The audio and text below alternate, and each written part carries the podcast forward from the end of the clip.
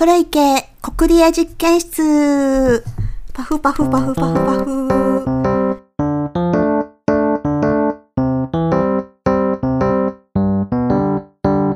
はい。夏本番まであと少しだいぶ暑くなってきましたよね。ちょっとあの、車に乗ってると、なんか両肘が、えっ、と、前足？が痛いみたい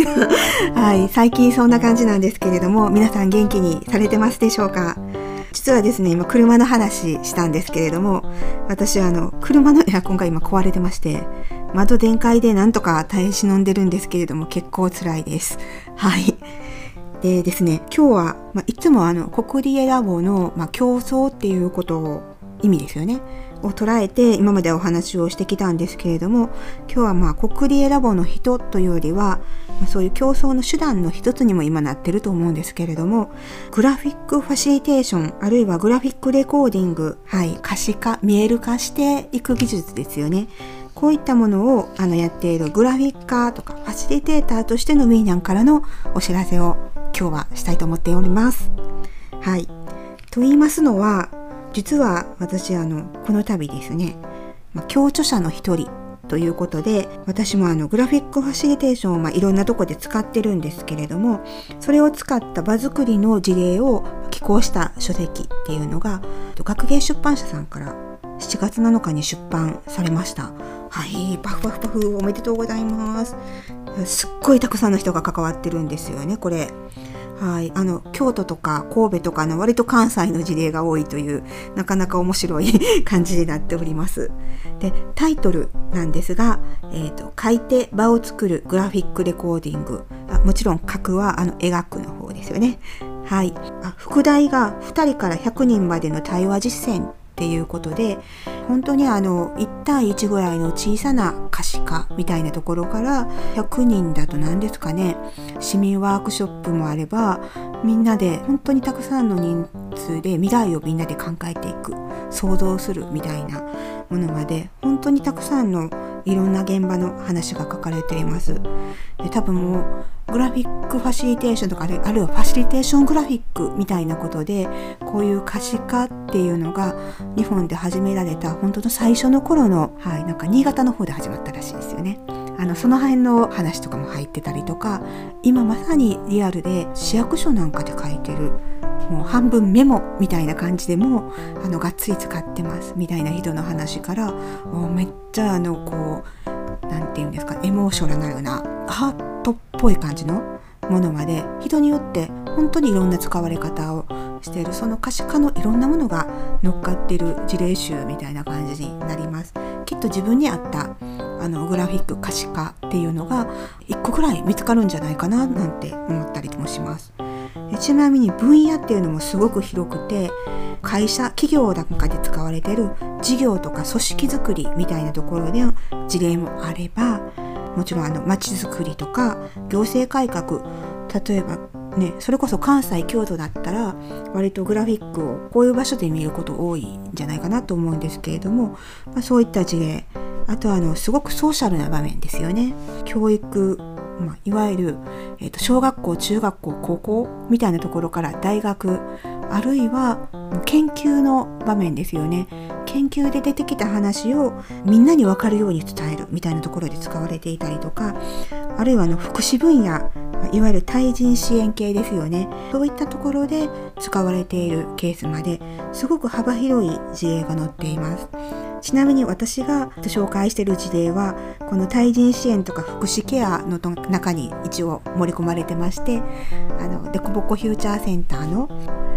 ワンデカフェ京都であの出村さんよといつもやってる実践ので載せていたりですとかあの1対1で話をしていくようなあのそういったあのカウンピアカウンセリングみたいな場面で使ったところ発達障害のお子さんを持つお母さんたちがせっかくだからあのお子ちゃんたちと喋りたいあのもっと話を聞きたいコミュニケーションをしたいっていうことで自分が書いて伝えるあるいは話したことを書いてあげることによってもっとコミュニケーションを良くしていこうっていうことでやっていた事例なんかを紹介しています。ちなみに私は割とレコーディングじゃなくってファシリテーションとして使うのがすごく好きであのそういったことをめっちゃ書いています。でいろんな分野の事例があるので、まあ、ちょっと自分の現場ではこれ使えるんちゃうみたいな感じで広がっていったらいいななんて思っています。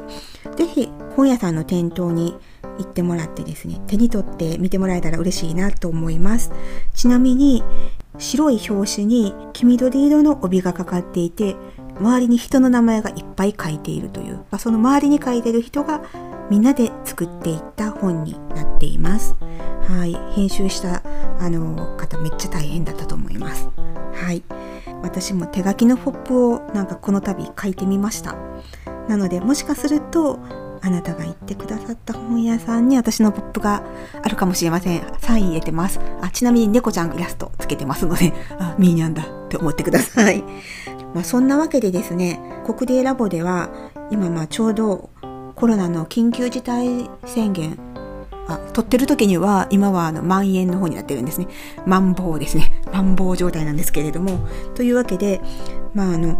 大きなリアル講座っていうのはなかなかあのしんどいなと思うんですけれども小さい規模でがっつりやるっていう方に私もシフトしてですねグラフィックファシリテーションの講座をぼちぼち再開し始めています。あオンライン講座はなんか人数いっぱいみたいな感じでもやっています。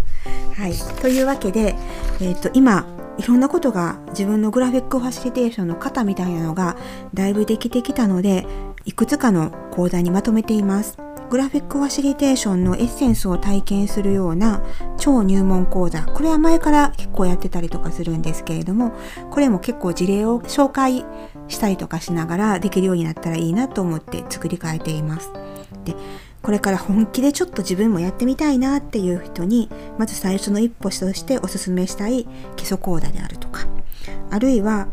なんかもうがっつりと1対1の場面ですよね。対人援助の仕事をされてるとか面接なんかであの使ってみたいなとか